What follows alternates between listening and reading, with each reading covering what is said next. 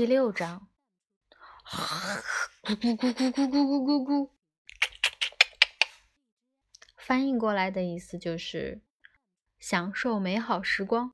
重复一遍，这里是你们的船长在说话，因此请停下手里的事情，注意听着。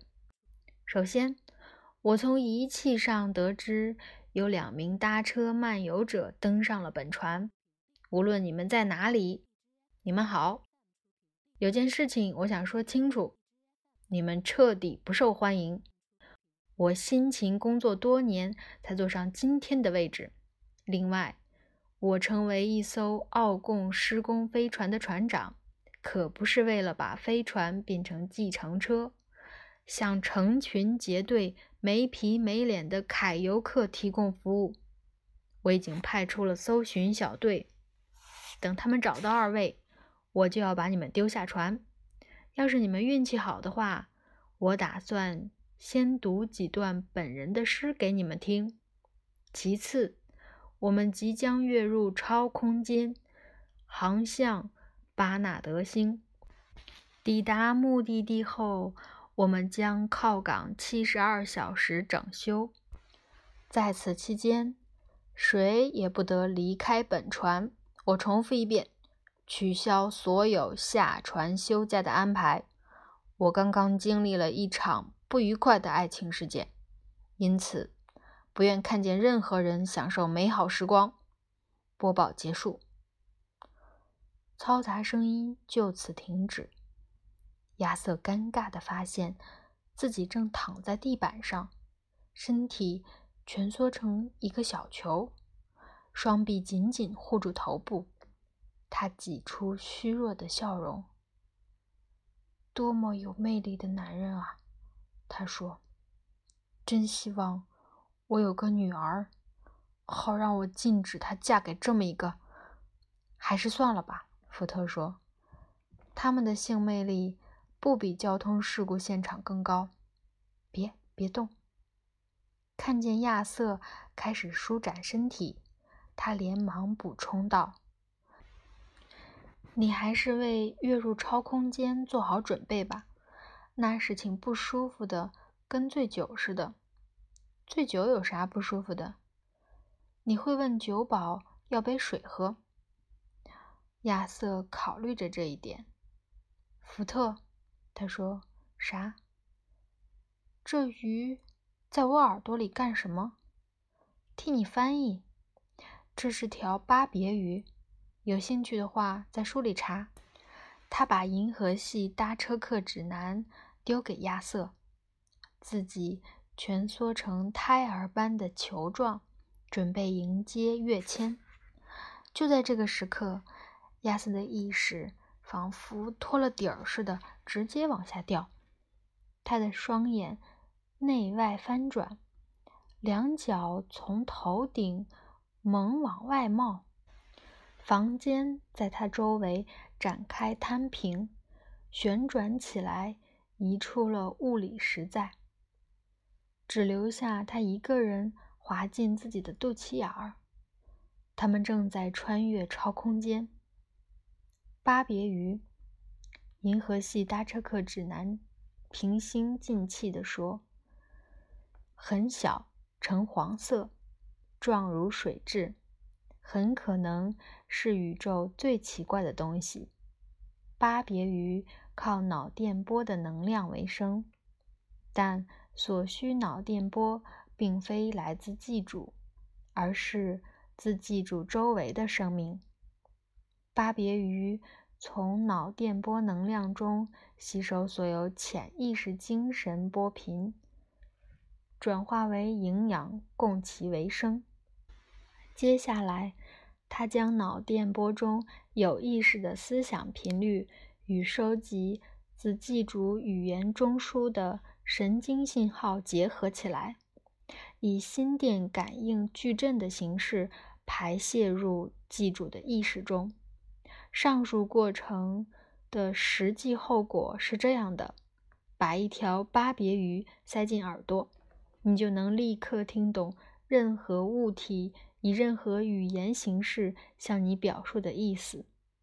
巴别于未入你的意识的脑波矩阵，经过意识，就是你实际听见的语言模式。这等令人瞠目结舌的有用之物，仅仅是偶然进化出来的产物。如此怪异而概率极低的巧合，使得某些思想家将其视为上帝并不存在的确凿而决定性的证据。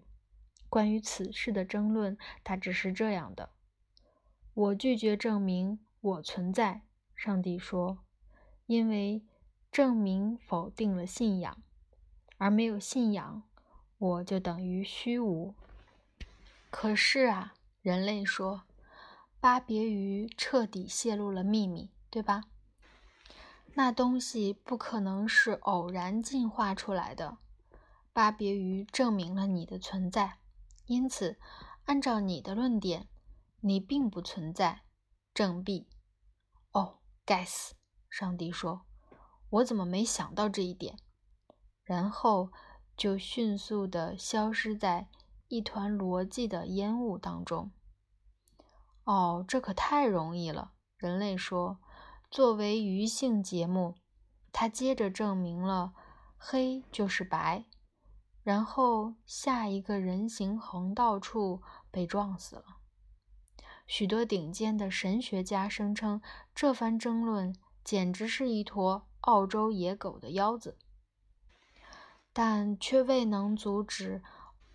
欧龙克鲁菲将之作用他的畅销书，好吧，这基本上给上帝画上了句号的中心思想，借此发了一笔小财。另外一方面，可怜的巴别鱼行之有效地拆除了不同种族和文化之间的交流屏障，却在智慧生命史上。引发了比任何其他东西更多、更血腥的战争。亚瑟发出了一阵低沉的呻吟。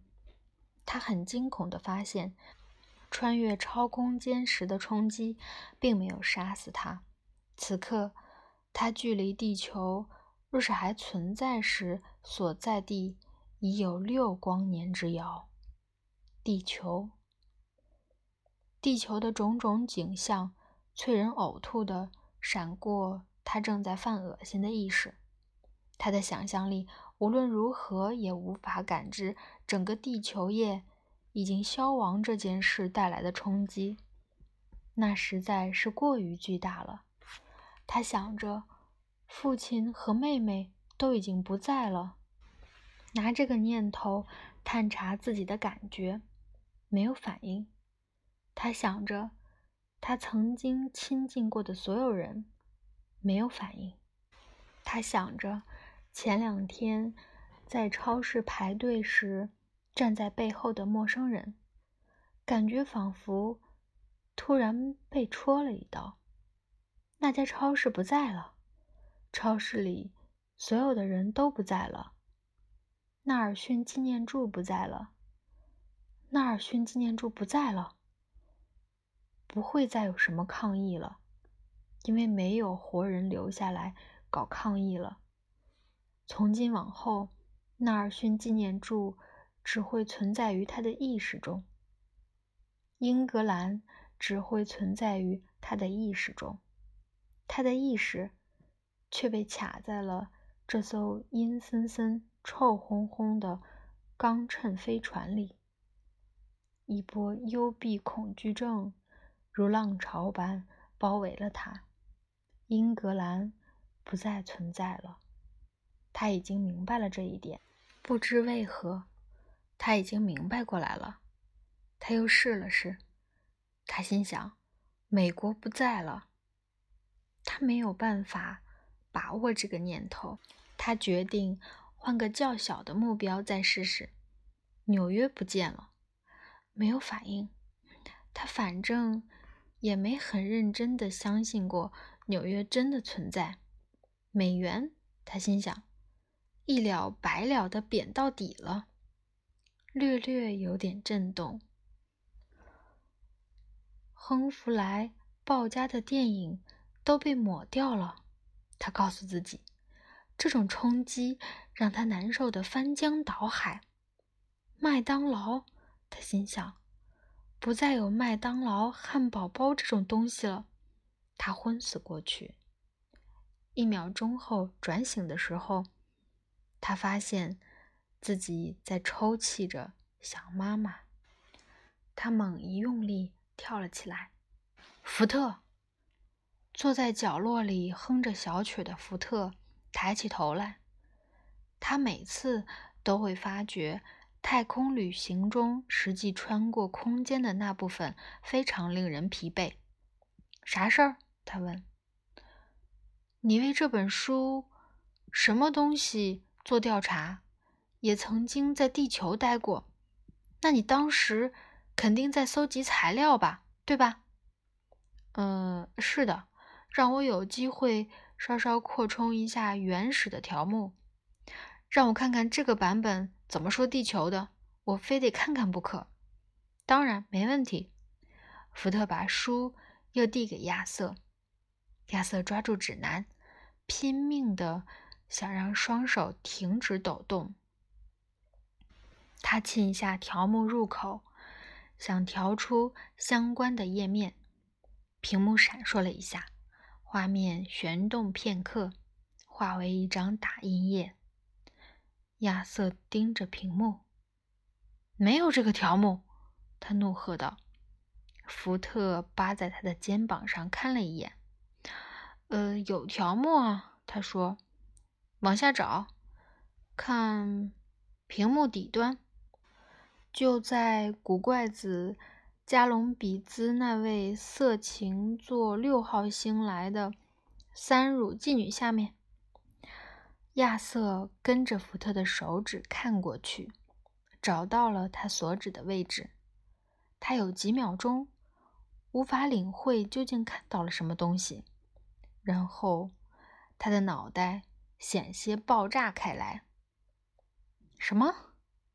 无害？只有这么点儿可说的？无害，就两个字儿。福特耸耸肩。嗯，银河系有几千亿颗恒星，可这本书的微处理器却空间有限。他说：“再说，大家对地球……”都没啥了解，好吧，看在上帝的份上，希望你能想办法修订一下。没问题，是这样的，我已经想办法把新的条目传给编辑了，他不得不略作剪辑，但好歹也算有所改进了吧？现在怎么描述的？亚瑟问。嗯，基本无害。福特说着，有些尴尬的轻轻咳嗽了一声。“基本无害。”亚瑟叫道。“那是什么声音？”福特从牙缝里说。